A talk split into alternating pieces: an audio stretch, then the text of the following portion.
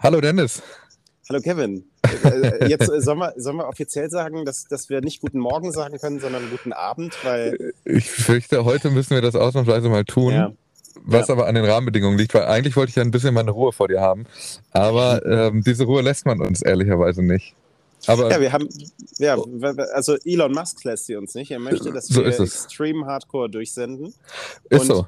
Und äh, äh, Leute fragen uns ja, äh, warum habt ihr morgens früh um sechs so gute Laune? Wir sagen, wir nehmen immer am Abend vorher auf. Und äh, ich habe ich hab das Gefühl, es ist heute sehr gefährlich oder jetzt ja. gerade, mhm. Äh, weil ich mich frage, dauert der große Ausfall von Twitter, bis alles vor die Hunde geht, jetzt noch Tage oder eher Stunden? Äh, so ist das tatsächlich. Also kurz der Vollständigkeit halber, wir haben jetzt gerade Viertel nach sechs, also genau zwölf Stunden, bevor ihr das hier hört. Ähm, das heißt, es kann durchaus sein, dass wenn ihr das hier hört, die Twitter-App nicht mehr öffnet. Und der Hintergrund ist tatsächlich, wir haben das ja erklärt, ne, diese, dieser Ausruf des Extreme Hardcores. Äh, Elon Musk hat seine, seine Belegschaft ähm, quasi vor die Wahl gestellt. Entweder ihr klickt jetzt hier auf den Button und dann seid ihr bereit, 80 Stunden Stunden die Woche zu arbeiten und ähm, komplett over zu performen. Oder wir entlassen euch mit einer drei Monats Lohnabfindung. Und dieses Ultimatum ist ausgelaufen ähm, mhm. äh, und das hat aber dazu geführt, dass offenbar sehr viel mehr Leute gegangen sind, als er vermutlich gedacht hat. So genau, das finden wir jetzt gleich mal raus. Ähm, ist, ja, ja. ja, sag mal es ist komplett nach hinten äh, losgegangen. Also es gibt keine offiziellen Zahlen, aber so eine anonyme um Umfrage unter, mhm. unter Angestellten, ich glaube so knapp 200 Twitter-Angestellten, mm, und die hat gezeigt, dass so knapp die Hälfte, 42 Prozent, dazu tendieren, auszusteigen, also nicht drauf geklickt haben. Ja. So. Zum jetzigen Zeitpunkt gehen die Zahlen halt krass auseinander, weil ich habe auch eine Quelle mhm. gefunden, da, da, ist die Rede so von ungefähr 1000 Leuten, die, äh, mhm. die weg sind. Ähm, und es gibt halt bei Twitter so äh, Thread-Sammlungen von zitierten Tweets von Menschen, die sich eben verabschieden, weil sie äh, Twitter-Employees waren. Mhm. Also der, man merkt gerade schon auf jeden Fall, da ist was im Argen. Und zwar so im Argen, dass Elon Musk jetzt über das Wochenende alle Twitter-Offices geschlossen hat aus Angst vor Sabotage. Ja. Ja. Was im Umkehrschluss aber bedeutet, dass, und deswegen müssen wir, müssen wir diese Folge hier aufnehmen, weil vielleicht gibt es morgen nichts mehr, über das wir sprechen können. Ähm, wenn ich das richtig verstehe, Dennis, du bist vermutlich ähm, noch ein bisschen äh, Technikfirma als ich. Heißt das im Umkehrschluss, dass wenn es jetzt irgendwo einen kleinen Security-Flaw gibt oder einen, äh, Datenbankenfehler oder irgendwo eine Schleife, wo sich das System verheddert, dass das gerade niemand fixen kann und dass es eigentlich jetzt gerade so ein bisschen ähm, Blindflug ist und es könnte jederzeit passieren, dass die Karre an die Wand fährt?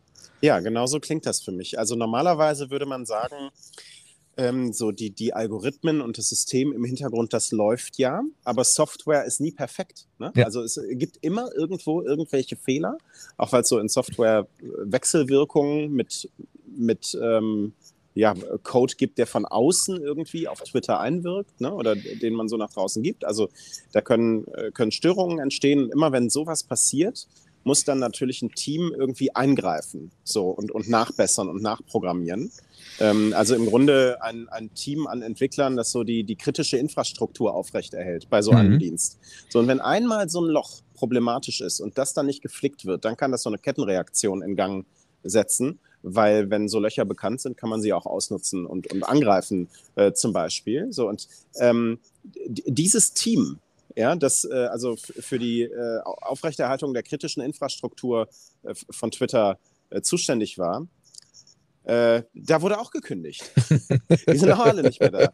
So, so, das ist nach außen ein Problem und das ist aber auch nach innen ein Problem, weil das auch die zuständigen Mitarbeiterinnen und Mitarbeiter waren, äh, die, die, jetzt denen, die gefeuert wurden, auch irgendwie die Zugänge hätten sperren müssen. So, also auch die sind nicht mehr da.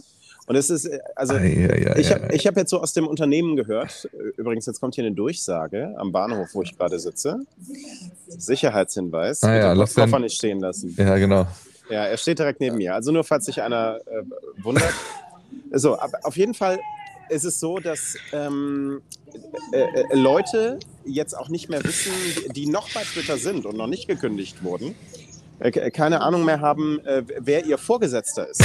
Natürlich. Ja, also auch da intern ist so eine, so eine Kettenreaktion in Gang gesetzt. Sie wissen nicht mehr, wer ist ihr Vorgesetzter, wer ist dessen Vorgesetzter. Und es gibt so ein internes Verzeichnis, wo die jetzt so als Vorgesetzten alle Elon Musk angegeben haben, weil sie einfach nicht mehr wissen, wer vor ihnen in der Kette überhaupt noch da ist. So. Ja, und das heißt, der muss jetzt theoretisch Urlaubsanträge unterschreiben. Äh, ja. gerade, so theoretisch.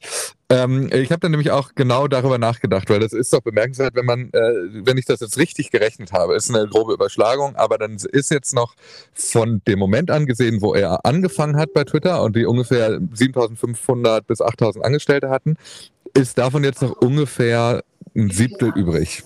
Das heißt, arbeitet jetzt noch ein Siebtel der Leute, die anfangs da waren. Äh, bitte nicht, nicht ganz genau nehmen, es sind viele Schätzungen drin und so Überschlagungen, aber mal angenommen, die, das System bricht zusammen und er macht nächste Woche, schließt die Bude auf und sagt, okay, dann räumen wir jetzt mal auf. Dann hat er ja nur zwei Möglichkeiten. Entweder er geht auf Knie zu den Leuten, auf Knien zu den Leuten, die das System früher gewartet haben, um das irgendwie wieder ans Laufen zu bringen ähm, die das wahrscheinlich nicht tun werden. Oder er setzt neue EntwicklerInnen dran, die das System nicht kennen und auch im Zweifel alles verschlimmern können. Hm. Das sind beides keine rosigen Aussichten jetzt so aus NutzerInnenperspektive für Twitter. Mhm. Ja, und das ist ganz interessant, wie, wie funktioniert das im Hintergrund? Weil wenn du ähm, die Menschen feuerst und so weiter, wir gucken da immer so von draußen drauf, ne? wer wird gefeuert, so, aber da müssen ja irgendwo an den Zweigstellen Leute sitzen, die feuern. Ja, also mhm. ähm, die das alles verwalten, diese Kündigungen und so weiter. Und auch da ist ja ein Kahlschlag und da kündigen Leute. Das heißt, ihm entgleitet sozusagen der ganze Prozess. Und da ist ganz interessant, er hat eine Reihe von Leuten von Tesla rübergezogen zu Twitter. Mhm. Das sind sonst so Entwickler, die machen sonst die Fahrassistenz für, äh, für, für Tesla-Software. Äh, und die gelten jetzt innerhalb von Twitter noch da sind, als die Schlägertruppe von Elon Musk. Ja, so werden klar. die genannt. Ja. ja. Die, die Wagner-Gruppe von Elon Musk. Ja.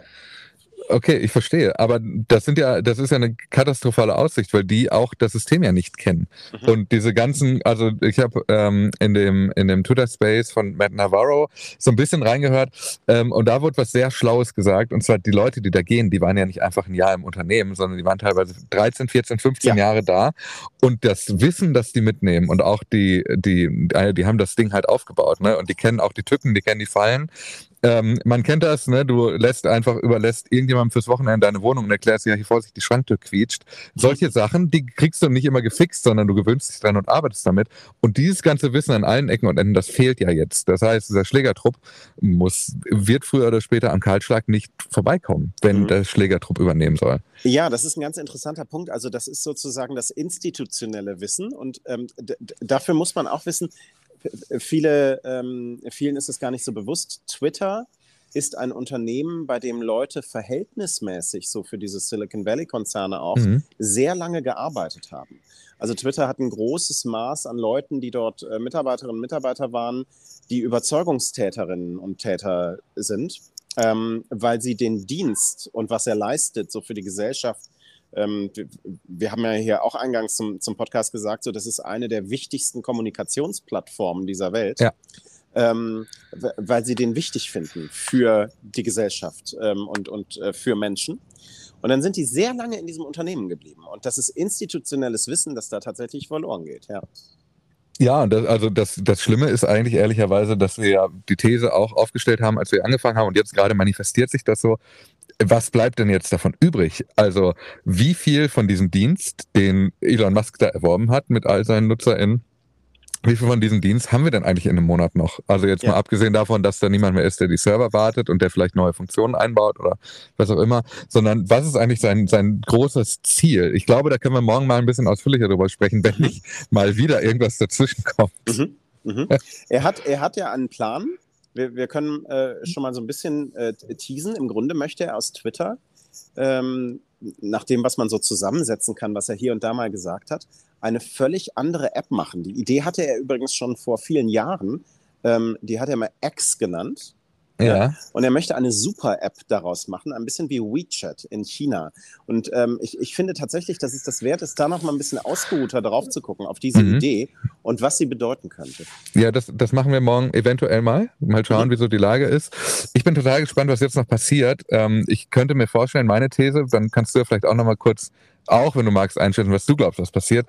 Ich glaube, was jetzt passieren wird, ist, dass wir relativ viele ähm, äh, Blogartikel, Interviews, Leaks ähm, finden werden von Menschen, die mal so ein bisschen aus dem Nähkästchen plaudern. Ähm, denn diese ganzen, die Hunderten, Tausende, die jetzt gegangen sind in den letzten Wochen und auch jetzt vor allem ganz frisch gestern gegangen sind, ähm, die werden ein Mitteilungsbedürfnis haben, weil sie bei Twitter eben, wie du gerade gesagt hast, nicht gearbeitet haben, weil es ein Arbeitgeber war, sondern am Ende auch eine Form von Berufung. Und die werden das nicht ohne weiteres hinnehmen, dass der Laden so vor die Hunde geht, auch wenn ja. sie anonym sprechen werden ja. müssen. Ich glaube äh, das auch. Ähm kann zwei Szenarien geben, in welche Richtung das läuft. Das erste ist, er richtet das wirklich so zugrunde, dass damit nichts mehr anzufangen ist. Bankrott. Ja? Also er kann sozusagen die Strecke hin zu dieser Super-App nicht überbrücken. Mhm. Und äh, das andere ist, er wird das durchziehen. Ähm, und äh, Twitter wird am Ende mit dem, wie wir es kennen, einfach überhaupt nichts mehr zu tun haben. Ähm, und äh, ja, da können wir ein bisschen drüber philosophieren noch, aber äh, bei den Leaks für die kommenden Wochen gebe ich dir absolut recht. Ja, das wird, das wird schön. Okay, dann haben wir jetzt mal so kurz ein bisschen aufgeräumt. Ich bin gespannt, wie, wie gut diese Folge hier altern wird, bis sie läuft. Ähm, und jetzt wünsche ich dir eine gute Nacht und äh, wir hören uns morgen. Ja, wir ziehen das Wochenende durch. Wir ziehen morgen. das jetzt durch, machen wir so.